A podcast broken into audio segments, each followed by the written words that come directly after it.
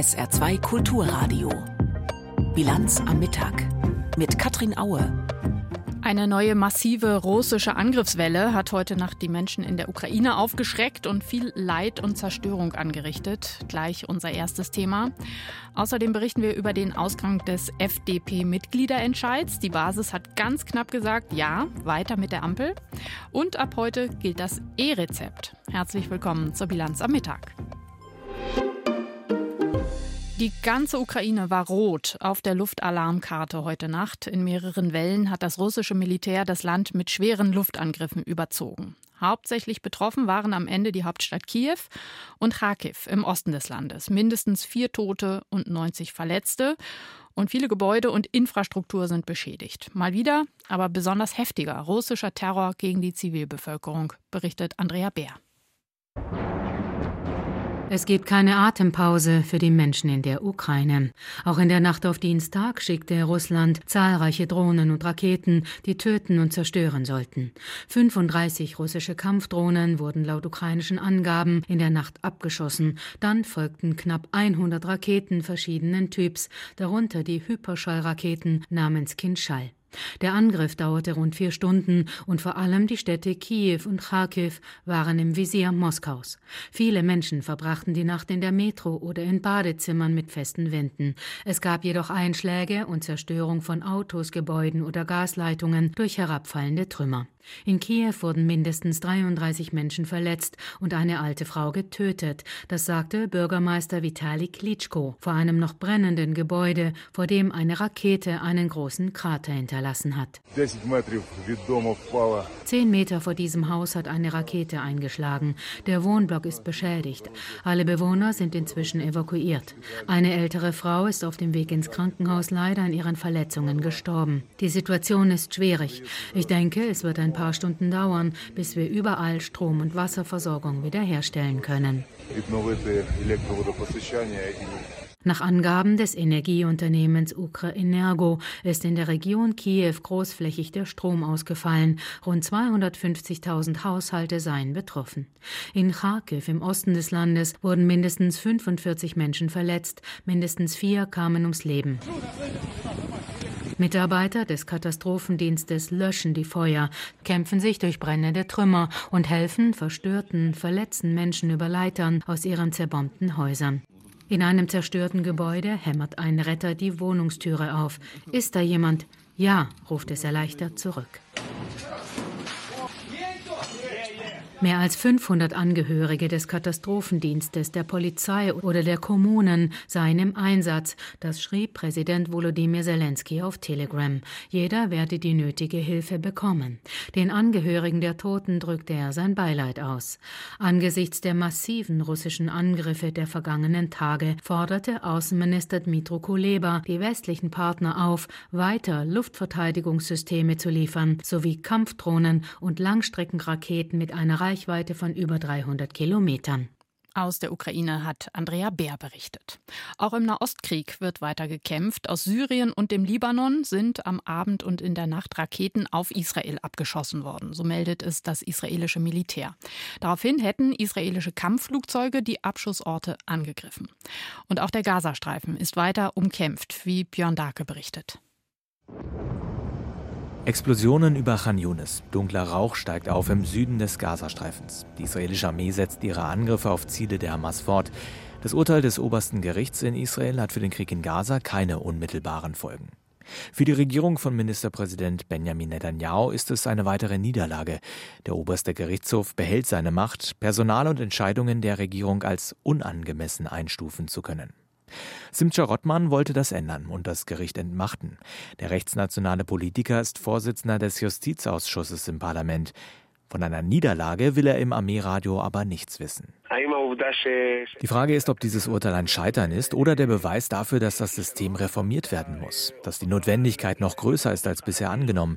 Wir werden uns aus einem einfachen Grund jetzt aber nicht damit beschäftigen. Der Feind steht vor unseren Toren. Wer sich jetzt mit der Frage beschäftigt, hat den Bezug zur Realität verloren. Ministerpräsident Netanyahu hat sich noch nicht persönlich zu dem Urteil geäußert. Er steht aktuell wegen Korruptionsvorwürfen vor Gericht und ist auf die Justiz generell nicht gut zu sprechen. Seine rechtskonservative Likud-Partei kritisierte die Entscheidung. Sie widerspricht aus ihrer Sicht dem Willen des Volkes nach Einigkeit in Zeiten des Krieges. Trotz der Kritik, die ersten Reaktionen weisen nicht darauf hin, dass die Regierung das Urteil übergehen wird. Justizminister Levin machte aber schnell klar, dass er weitere Teile der Justizreform vorantreiben will. Dabei geht es insgesamt um das Machtverhältnis zwischen der Justiz und der Regierung sowie dem Parlament. Und es geht um die Frage, welchen Einfluss die Religion auf Politik und Justiz haben soll. Die Opposition stellt sich hinter die obersten Richterinnen und Richter. Oppositionsführer Yair Lapid lobt das Urteil im israelischen Radio. Die Richter haben sich an der Gesetzgebung orientiert. Es ist das einzige Urteil, das hätte getroffen werden können. Man hätte schon voraussehen können, wie die einzelnen Richter entscheiden. Jetzt haben wir Soldaten im Gazastreifen, was für die Entscheidung zu Recht keine Rolle spielt. Denn dort wird gemeinsam und vereint gekämpft. Viele der Reservisten, die jetzt im Gazastreifen im Einsatz sind, haben im Frühjahr und Sommer die Proteste gegen den Umbau des Justizsystems angeführt. Hunderttausende waren auf den Straßen unterwegs, um eine Entmachtung des obersten Gerichtshofes zu verhindern.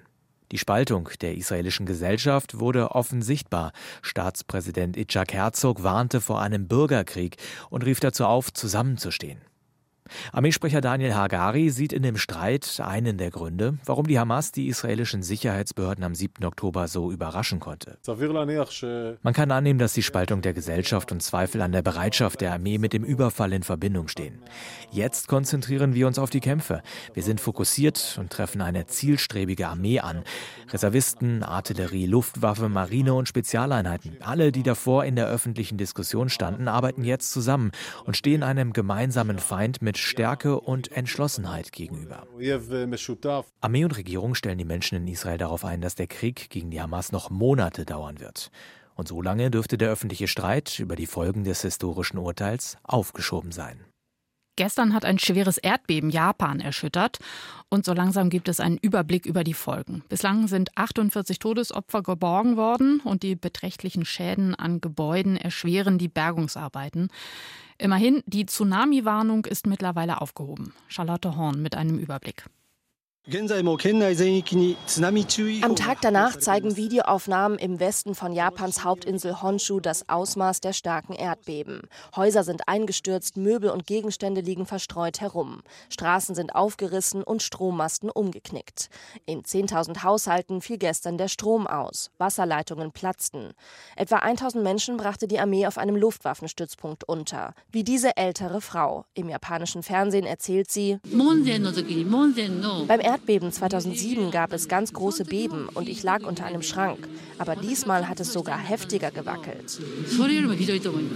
In der am stärksten betroffenen Präfektur Ishikawa brannten lokalen Medien zufolge mehr als 100 Wohnhäuser und Geschäfte nieder. Noch ist das komplette Ausmaß der Schäden nicht klar.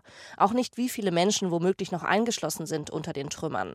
Japans Premierminister Fumio Kishida rief einen Krisenstab ein. Er erklärte am Morgen,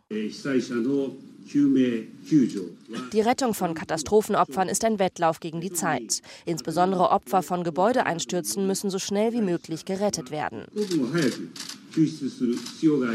Die Einsatzkräfte hatten gestern etwa 100.000 Menschen aufgefordert, sich in Sicherheit zu bringen. Gestern Nachmittag gegen 16 Uhr Ortszeit war es zu einem heftigen Erdbeben der Stärke 7,6 gekommen. Zahlreiche Nachbeben und erneute Erdstöße folgten. Das Epizentrum lag in der Nähe der Hauptinsel Notu und war auch in anderen Teilen von Japan zu spüren. Experten wie Takuya Nishimura von der Kyoto-Universität waren vor weiteren starken Beben diese Woche. Das Epizentrum dieses Erdbebens liegt nahe der Grenze zwischen der nordamerikanischen und der eurasischen Erdplatte. Dieses Gebiet ist dafür bekannt für Erdbeben und viele sind tatsächlich aufgetreten. Die nationale Wetterbehörde von Japan hat inzwischen die Tsunami-Warnung aufgehoben. Denn die befürchteten Flutwellen von bis zu fünf Metern fielen schwacher aus als erwartet. Auch an den Küsten von Südkorea, Nordkorea und Russland war kurze Zeit ein Tsunami-Alarm ausgelöst worden. Japan wird immer wieder von heftigen Erdstößen erschüttert. 2011 hatte ein Erdbeben der Stärke 9 einen gewaltigen Tsunami ausgelöst. Weite Teile im Nordosten des Landes wurden verwüstet und etwa 20.000 Menschen starben. Im Atomkraftwerk Fukushima kam es zu einer Kernschmelze. Es regnet und regnet, auch in einigen Teilen Deutschlands, die schon in den vergangenen Tagen von Hochwasser und Überflutungen betroffen waren. In sechs Landkreisen in Niedersachsen zum Beispiel gilt weiterhin ein sogenanntes außergewöhnliches Ereignis. Dadurch können Landkreise und Städte beispielsweise einfacher auf Hilfskräfte zugreifen. Diese Stufe gilt unter anderem in Celle, Pferden und Osterholz. Mittlerweile dürften Feuerwehr und THW in vielen Regionen am Ende ihrer Kräfte sein, seit Weihnachten im Dauereinsatz. Dabei gibt es doch ein Hochwasserschutzprogramm des Bundes, das das Schlimmste eigentlich verhindern sollte. Sarah Biham mit einer Analyse, ob und wie das greift. 2013 Hochwasser im überschwemmten Bayern. Es ist ersichtlich, dass hier ein Ereignis ist, was man nicht mal nur als Jahrhundertereignis, sondern als wirklich ein exorbitantes bezeichnen muss. 2021 Hochwasserkatastrophe im Ahrtal. Es war schon Fluss auf der Straße und in diesem Fluss gefühlt war halt schon eine Frau und hing im Gully drin. Und auch jetzt reißen die Nachrichten über Hochwasser nicht ab. Besonders betroffen sind Gebiete an der Elbe in Sachsen und Sachsen-Anhalt. Aufgrund von Dauerregen und durchgeweichten Böden hat sich die Hochwasserlage in vielen Gegenden in Deutschland nochmals verschärft. Feuerwehren sind im Dauereinsatz und sichern Dämme und Deiche. Doch wie kann das sein? Bereits 2013 haben Bund und Länder das sogenannte nationale Hochwasserschutzprogramm als Reaktion auf die Fluten auf den Weg gebracht. Erstmals und bundesweit gab es damit eine Liste mit überregionalen Projekten für den Hochwasserschutz, wie Deichrückverlegungen, dem Fluss also mehr Raum geben und Flutpolder, also Überschwemmungsgebiete. Für Uwe Brandl, Präsident des Deutschen Städte- und Gemeindebunds, steht heute fest, die Kommunen haben sich seit 2013 unglaublich ins Zeug gelegt, um das Thema Hochwasserschutz und Schutz vor Starkregenereignissen professionell abzuarbeiten. Aber man muss ganz realistisch sehen, das wird eine Daueraufgabe sein. Klima ist nicht planbar. Dazu kommt, der Klimawandel schreitet schneller voran, als Maßnahmen gegen Hochwasser umgesetzt werden. Zwar bestätigt eine Studie der Bundesanstalt für Gewässerkunde, dass die geplanten Projekte des nationalen Hochwasserschutzprogramms wirksam seien, die Pegelstände damit reduziert werden könnten. Das Problem nur, ein Großteil der Projekte befindet sich noch in der Planungsphase lediglich 15 Prozent in der Bauphase, wie es jetzt auf ARD-Anfrage vom Bundesumweltministerium heißt. Frank Obenaus, Vorstand Wassermanagement und Technik bei der Emscher Genossenschaft und Lippe-Verband, meint daher, Grundsätzlich würden wir uns natürlich äh, schnelle Genehmigungsverfahren für unsere Planungen wünschen. Der CSU-Politiker Uwe Brandl nennt einen weiteren Knackpunkt. Man muss natürlich sehen, dass auch Eigentumsfragen geklärt werden müssen. Darin sieht auch das Bundesumweltministerium die größte Herausforderung. Denn um die Projekte überhaupt umzusetzen und damit dem Wasser mehr Platz zu geben, braucht es Flächen. Und die sind hart umkämpft. Zehn Jahre Hochwasserschutzprogramm in Deutschland. Sarah Biham hat es sich angeschaut. Währenddessen regnet es nicht nur im Norden Deutschlands weiter. Auch hier in der Region steigen die Pegel, etwa von Rhein, Mosel, Saar und vielen kleineren Flüssen und Bächen. Der Leiter des Katastrophenschutzes im Kreis St. Wendel, Dirk Schäfer, geht davon aus, dass vor allem die Gemeinden Nonnweiler und Nohfelden von den steigenden Wasserständen betroffen sein könnten. Das Schlimmste, was passieren könnte, denke, dass dann der ein oder andere Keller volllaufen könnte oder auch ähm, die Straßen überflutet sein. Also wir gehen jetzt nicht von katastrophalen Zuständen, wie wir sie zurzeit zum Beispiel in Niedersachsen oder ähnlichem haben, aus. Also von daher sind wir im Moment noch sehr entspannt und wir warten halt jetzt die weitere Entwicklung ab. Es ist also feststellbar, dass seit heute Nacht gegen drei Uhr die Pegel äh, kontinuierlich am Steigen sind sagt Dirk Schäfer, Leiter des Katastrophenschutzes im Kreis St. Wendel. Jetzt weitere Meldungen von Florian Mayer. Auf dem Flughafen in Tokio ist eine Passagiermaschine in Brand geraten. Medienberichten zufolge soll das Flugzeug nach der Landung in der japanischen Hauptstadt mit einer anderen Maschine zusammengestoßen sein. Auf Fernsehbildern ist zu sehen, wie das Flugzeug von Japan Airlines brennend über die Landebahn rollt und schließlich stehen bleibt. Anschließend verlassen Menschen die Maschine über Notrutschen. Nach Angaben der Fluggesellschaft konnten alle 367 Passagiere evakuiert werden. Letztes Jahr waren in Deutschland so viele Menschen erwerbstätig wie noch nie seit der Wiedervereinigung. Nach vorläufigen Zahlen der Bundesstatistiker hatten im Schnitt fast 46 Millionen Menschen eine Arbeitsstelle, 0,7 Prozent mehr als im bisherigen Rekordjahr 2022. Dabei sind neun von zehn neuen Jobs im Dienstleistungsbereich entstanden. Gering fiel das Plus am Bau und im produzierenden Gewerbe aus. In land- und forstwirtschaftlichen Berufen setzte sich der Negativtrend dagegen fort. Grenzpendler nach Luxemburg können von heute an 34 Tage von zu Hause aus arbeiten, ohne dass ihr Einkommen in Deutschland anteilig versteuert wird. Während der Corona-Pandemie war die bisher geltende 19-Tage-Regelung für Homeoffice-Arbeit zeitweise ausgesetzt worden. Im vergangenen Jahr hatten sich Deutschland und Luxemburg dann darauf geeinigt, das Doppelbesteuerungsabkommen neu zu regeln.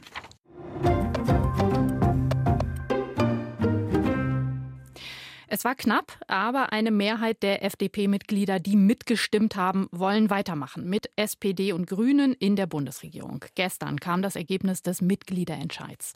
52 Prozent sind für den Verbleib der FDP in der Ampel, aber immerhin 48 Prozent haben gesagt, raus.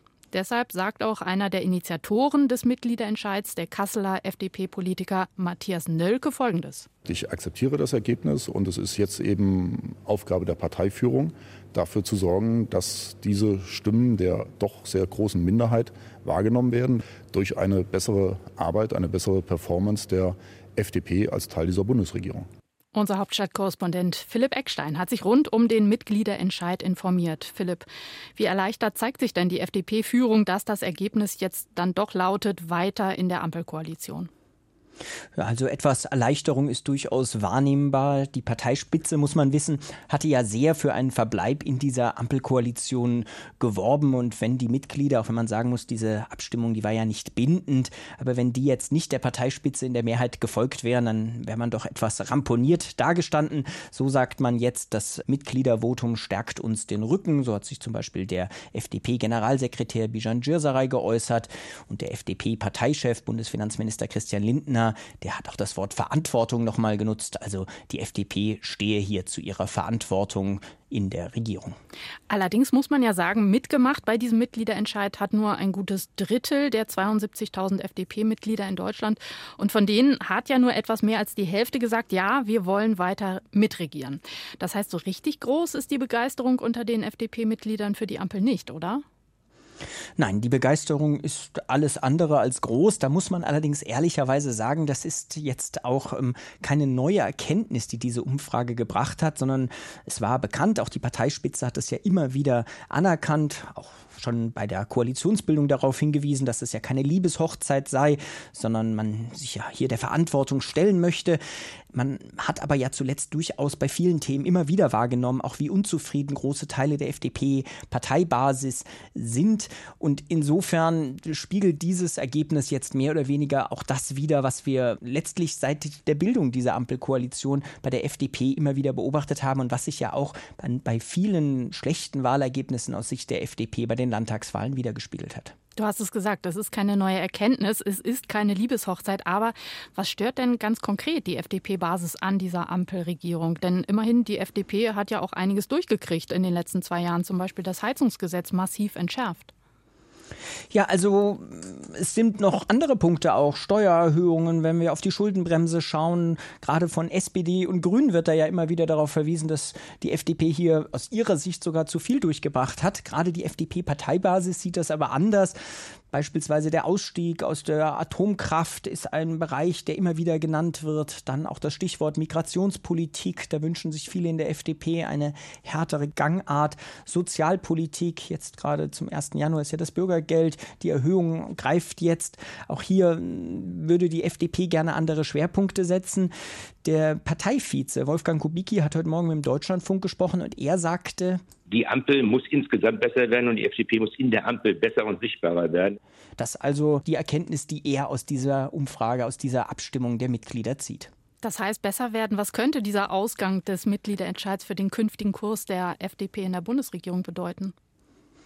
Also das Problem ist, die FDP betont jetzt wieder, man möchte liberale Positionen sichtbarer machen, auch sich innerhalb der Koalition stärker dafür einsetzen. Gleichzeitig muss man aber sagen, das ist nicht neu. Auch nach vielen der schlechten Abschneiden bei den Landtagswahlen hatte die FDP genau das angekündigt. Im Ergebnis führte das dann häufig zu ja mehr Streit, mehr lauten Auseinandersetzungen in der Ampel, die wiederum ja das Bild der Ampel auch in der Öffentlichkeit ramponiert haben. Wenn jetzt Spitzenpolitiker der FDP wieder fordern, die FDP müsse sichtbarer werden, ich glaube, dann kann man das letztlich so interpretieren, auch wenn wir auf die Ampelkoalition insgesamt blicken, dass es 2024 im Wesentlichen erstmal so weitergehen wird, wie wir das ja auch von 2023 kennen, nämlich auch mit vielen öffentlichen Diskussionen und Uneinigkeit innerhalb der Koalition.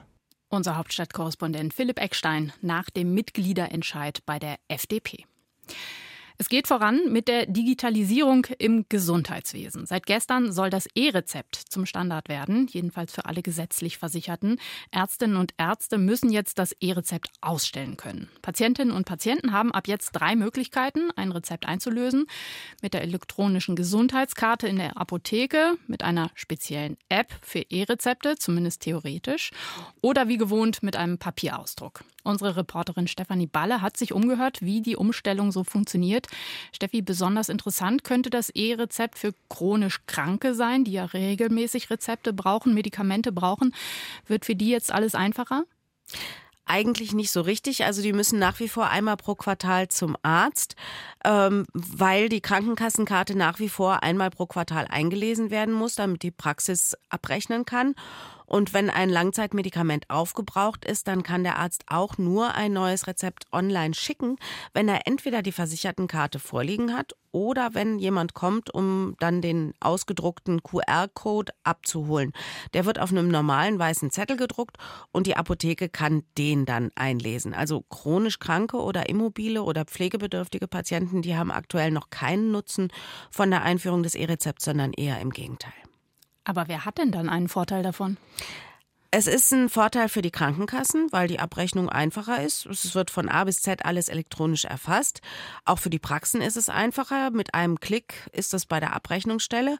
Und es bietet natürlich auch einen Schutz vor Fälschungen oder Betrug mit Rezepten, wie das in der Vergangenheit ja auch schon vorgekommen ist. Es soll jetzt eine App eingerichtet werden. Ich habe es am Anfang schon angedeutet. Zumindest theoretisch soll es die geben. Wann wird es sie geben?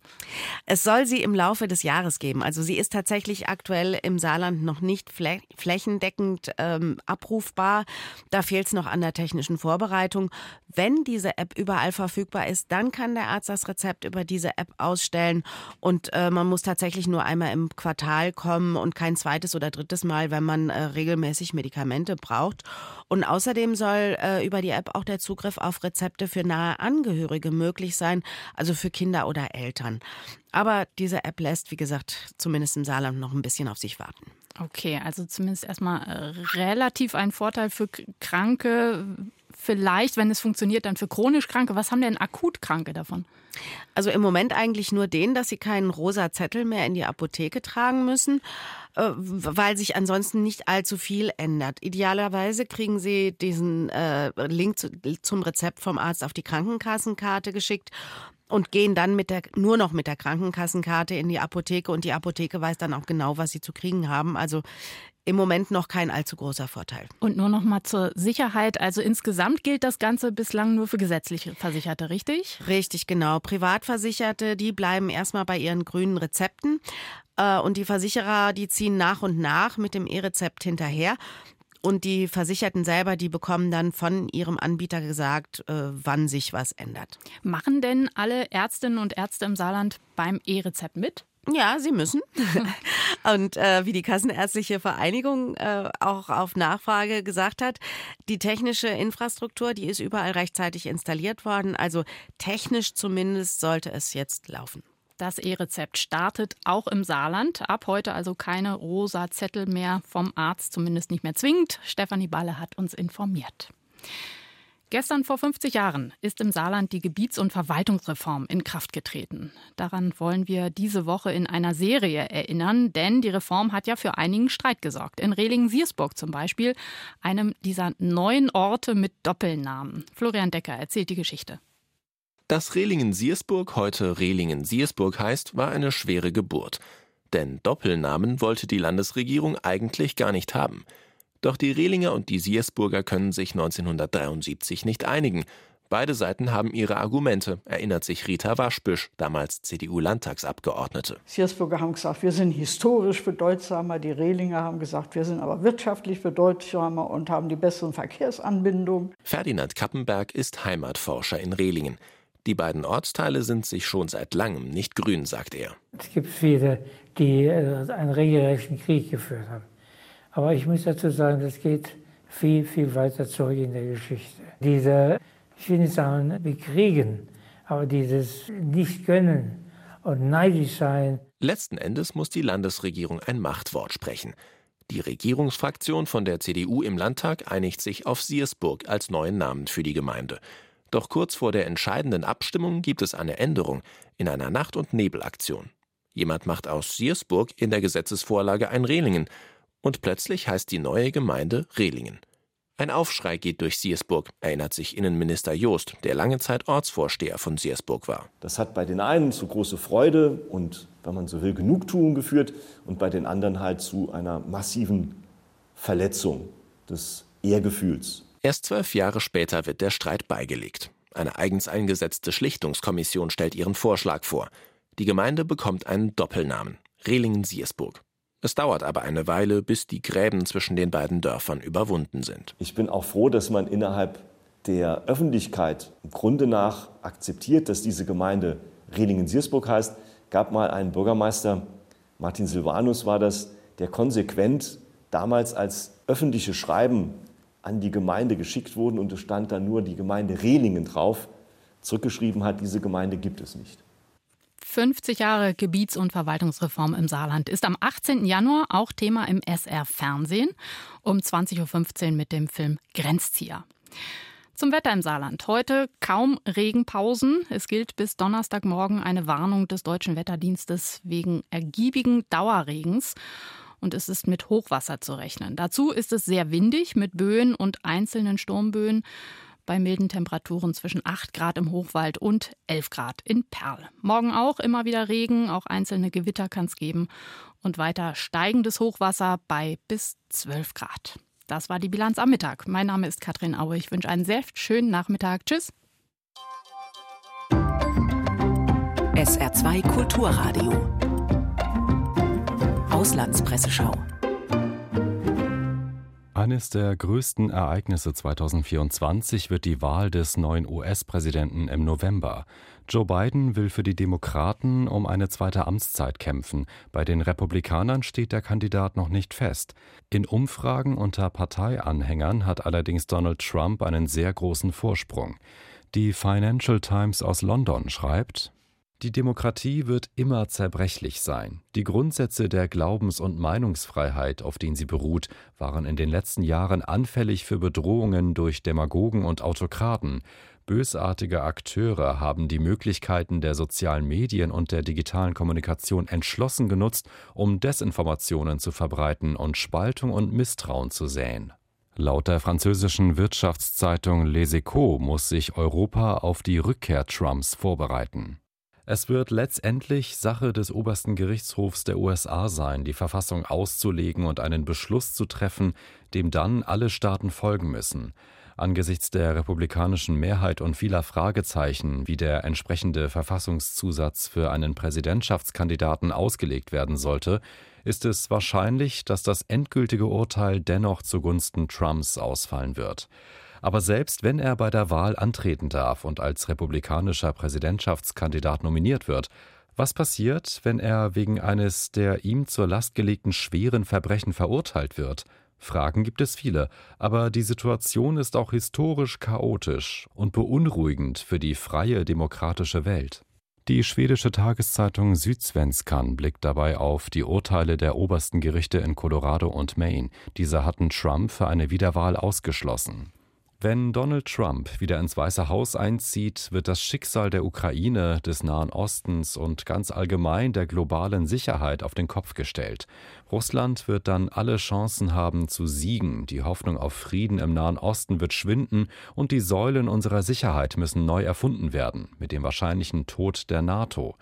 Das Szenario ist noch lange nicht geschrieben. Es ist noch nicht einmal sicher, dass Biden und Trump im Endspurt aufeinandertreffen. Aber Europa muss sich darauf vorbereiten. Zunächst, indem es eine führende Rolle bei der Unterstützung der Ukraine übernimmt.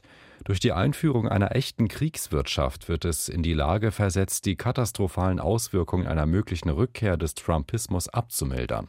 Mit Blick auf die Wahlen in mehr als 50 Ländern in diesem Jahr meint die Zeitung The Irish Times, Demagogen wollen die Welt in die Irre führen. Die US-Demokratie steht auf dem Spiel, aber einen größeren Einfluss auf die Stimmung der Wähler werden der Zustand der Wirtschaft und der Ausgang von Trumps Gerichtsverfahren haben.